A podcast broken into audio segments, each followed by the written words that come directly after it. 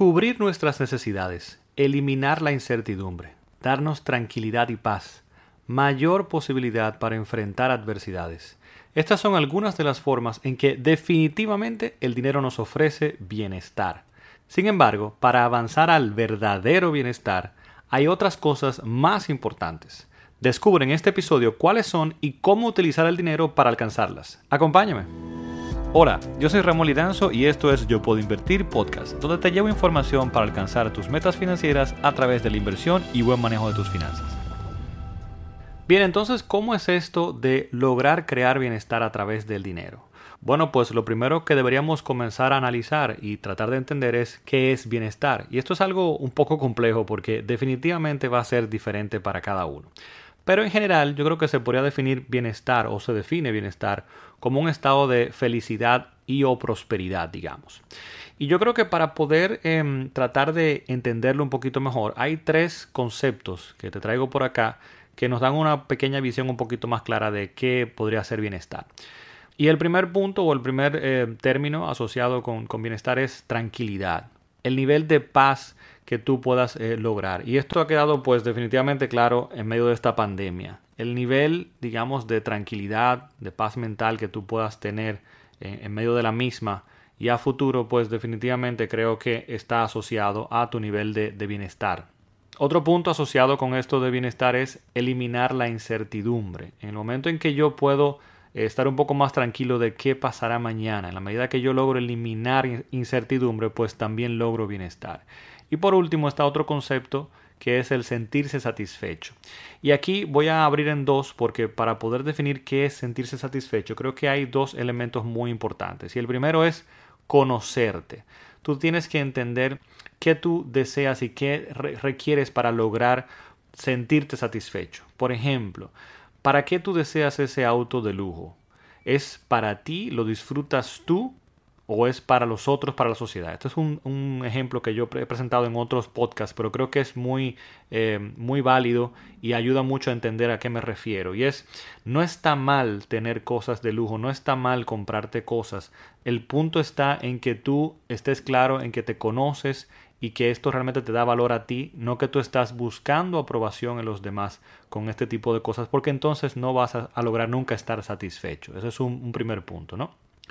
Y el otro, un poco eh, complejo de, definir eh, también, pero creo que es parte, digamos, de nuestro viaje a través de la vida, es determinar qué es suficiente para nosotros, determinar qué es suficiente para ti. Y de esto pues vamos a abundar un poquito más adelante. Ahora, hay otros tres conceptos que para mí definen también bienestar y que creo que son muy importantes. Y el primer punto es que para mí bienestar es ser coherentes, lograr alinear nuestra vida con lo que hacemos, con lo que realmente valoramos. En el momento en que tú logras estar haciendo lo que tú realmente eh, valoras, bien, o deseas hacer en la vida, y logras esa coherencia, pues entonces ya comienzas a sentir bienestar. Para mí es un punto esencial y muy, muy importante. El siguiente punto de estos tres eh, que te iba a agregar eh, de mi parte, pues es el sentirse en control. En, la medida en que tú logras sentir que tienes el control de tu vida, de que puedes hacer lo que deseas con ella, pues también entonces esto te va a eh, producir una sensación, un estado de bienestar. Si te das cuenta, los problemas financieros, por ejemplo, no te permiten muchas veces estar en control. Le estás cediendo el control a otras personas. Y es por esto que bienestar se asocia mucho también con este asunto de las finanzas y de llevar bien tus finanzas. Y el último punto muy, muy importante para mí que cierra este ciclo es el sentirse o sentirnos que estamos progresando, que podemos progresar, tener la seguridad o la capacidad o sentirnos con la capacidad de, progreso, de que vamos a seguir avanzando, sentir que el futuro va a ser mejor. En la medida en que yo al día de hoy, ahí entonces te recapitulo, en la medida en que yo hoy logro ser coherente, yo logro alinear lo que yo hago en mi vida con lo que yo deseo hacer, cuando yo me siento en control, no otra persona, sino yo siento que tengo el control de mi vida y al mismo tiempo yo puedo ver al futuro y sentirme de que va a ser mejor porque yo estoy eh, progresando y tengo la capacidad de alcanzar esas metas, pues definitivamente estoy en un estado de bienestar. Ahora en este último punto de sentirse que o sentirnos de que vamos avanzando, si te das cuenta es muy muy importante determinar qué deseas, hacia dónde deseas avanzar. Sin esto, pues al final no nos vamos a sentir completos o en bienestar. Tenemos que tener esas metas determinadas y saber cómo llegar hacia ellas. Bien, entonces, ya que vimos cómo estos términos o estos conceptos nos definen más o menos lo que es bienestar, estamos un poquito más claros en esto que estamos buscando, o sea, cómo eh, definiendo esto que es bienestar. Ahora, ¿cómo logramos crear bienestar a través del dinero? Y lo primero que vamos a pensar o que nos viene a la mente es, bueno, teniendo muchísimo dinero. Y no, no es necesario ese millón de dólares o esos millones de dólares para lograr crear bienestar. Estar en control de nuestras finanzas es más importante. Y antes de pasar a cómo hacerlo, yo creo que es un punto muy importante que ya está comenzando a florecer y es esa eh, pregunta eterna de si compra el dinero la felicidad. Y te voy a decir que sí y no. Y te voy a explicar un poquito más adelante. Vamos a, vamos a tratar de desmenuzar esta parte. Y el punto es que existen muchos estudios que han eh, buscado la relación entre el dinero y la felicidad y han encontrado cierta relación pero no directa y que sí tiene un impacto pero hasta cierto monto. Varios estudios incluso han concluido o han llegado a la misma conclusión o al mismo resultado de que eh, sí tiene una relación no completamente directa, pero hasta los 70 mil, alrededor de los 70 mil dólares al año. Cuando una persona tiene ingresos regulares de 70 mil dólares al año, hasta ahí más o menos se va rompiendo la relación, eh, pues que hay entre dinero y felicidad. ¿Y por qué se da esto? No voy a abundar en estos estudios acá, pero ¿por qué aparentemente se da esto? Bueno, vamos a tratar de, explicarlo con el siguiente ejemplo. Eh, hace un tiempo yo escuché este ejemplo y me pareció fabuloso para entender por qué se rompe ese vínculo entre el dinero y la felicidad. Y básicamente es que si tú tomas el ejemplo de Jeff Bezos, Jeff Bezos el fundador de Amazon, a la fecha que escuché este ejemplo, creo que ya el día de hoy está mucho más lejos de ahí porque el año pasado las acciones de, eh, Amazon pues crecieron aún más. Pero al momento de este ejemplo, eh, Jeff Bezos tenía un patrimonio total de unos 200 mil millones de dólares. Unos 200 mil millones de dólares. Definitivamente pues el hombre no está en la lista de los más ricos del mundo por nada. Tiene un patrimonio muy importante. Y este ejemplo que, escuché, pues lo comparaba con una persona, imagínate que tú tienes eh, un patrimonio de 10 millones de dólares. 10 millones de dólares. Y definitivamente no son los 200 mil millones de dólares, pero 10 millones de dólares es un buen dinero. Sobre todo cuando tú sabes manejarlo adecuadamente, cuando sabes protegerlo y hacerlo rentar en el tiempo.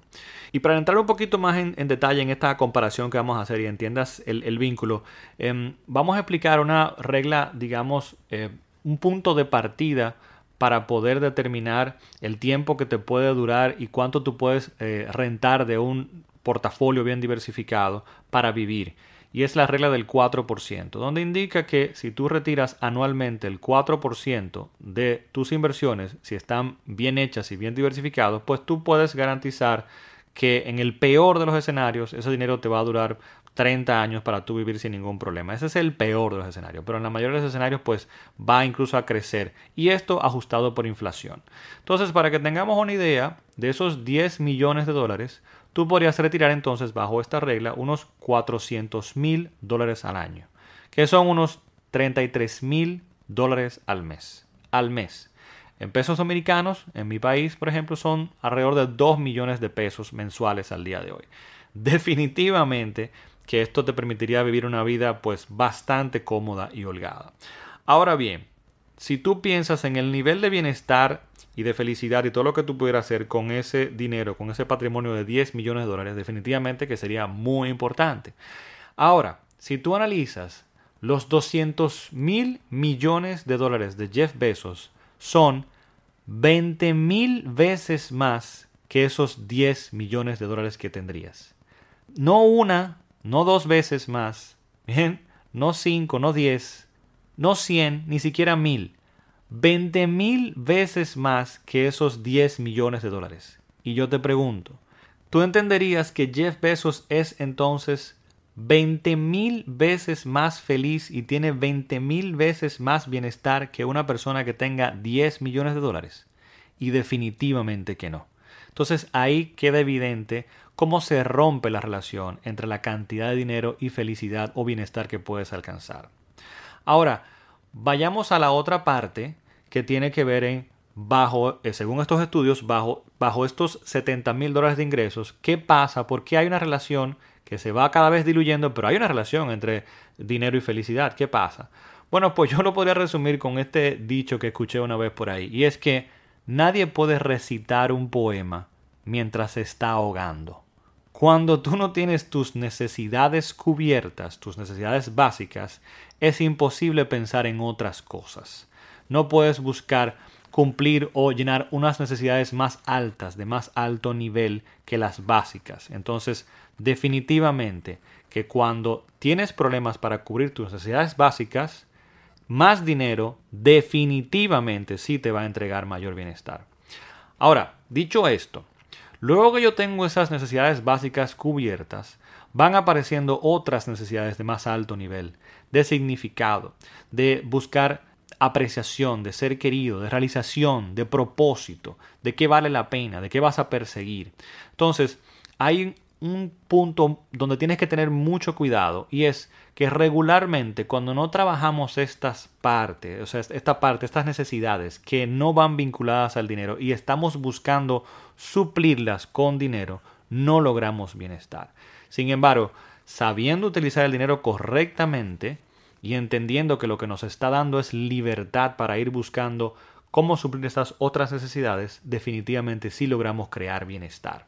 Porque al final, incluso para lograr cumplir tu significado, tu rol, tu propósito, vas a requerir apoyo financiero, porque vivimos en un mundo material. Tienes que buscar la forma de suplir bien estas necesidades básicas, todas estas que mencioné, ¿bien? Y cómo utilizar tu dinero correctamente para poder ir creando ese propósito, pero no seguir tratando de llenarte estos otros quizá vacíos a través del dinero, porque ahí es que va a estar el problema. Ahora, dicho esto, ¿cómo hacerlo? ¿Cómo Ramón, aparte de luego yo cumplir con estas necesidades básicas, cómo yo me proyecto a futuro de ir en mi crecimiento logrando a través del dinero, pues crear bienestar, verdadero bienestar más allá de las necesidades básicas? Bueno, pues aquí te presento ahora 6.6 pasos a través de los cuales puedes lograrlo, ¿bien? Y el paso número uno sería conócete es sumamente importante que tú determines qué valoras. ¿Qué valoras tú, no la sociedad? ¿Por qué haces las cosas? ¿Lo haces por ti porque tú valoras lo que estás haciendo? ¿O estás buscando aceptación de la sociedad y estás persiguiendo las metas de la sociedad? Esto es algo muy delicado porque entonces no vas a estar nunca satisfecho. Paso número dos es alinear tu presupuesto, tu gasto, a lo que valoras. Lo que decía, ser coherente. Es importante que una vez tú hayas definido, te conozcas y hayas definido qué valoras, ahora tú revises dónde estás gastando tu dinero para saber que está alineado a eso que valoras. De esa forma estás logrando que el dinero te produzca bienestar. Bien, porque estás alineando tu gasto y siendo coherente con lo que valoras. El punto número tres es invertir en ti mismo, en tu crecimiento. ¿Por qué? Porque en la medida en que tú logras aumentar tus capacidades de entregar valor a la sociedad, al mundo, a los demás, pues eso se va a traducir en dinero hacia atrás. Bien. El dinero es una manifestación del valor que entregas o creas en el mundo. Es un cambio que haces entre el valor que entregas se te devuelve entonces o lo logras acumular en dinero. Entonces, mientras más tú logres eh, invertir en tu crecimiento para poder entregar mayor valor, y no estoy hablando específicamente solamente pues de eh, conocimiento quizá eh, técnico o profesional para tú poder entregar valor o no. También tienes que pensar en tu desarrollo psicológico, en tu desarrollo personal, en tu desarrollo espiritual como persona, porque todo esto es una combinación que es la que te permite crear valor. En el paso número 4, o en el punto número 4, tenemos define dónde quieres estar. Yo hablaba entonces anteriormente de la importancia de sentirnos que vamos avanzando, que vamos progresando.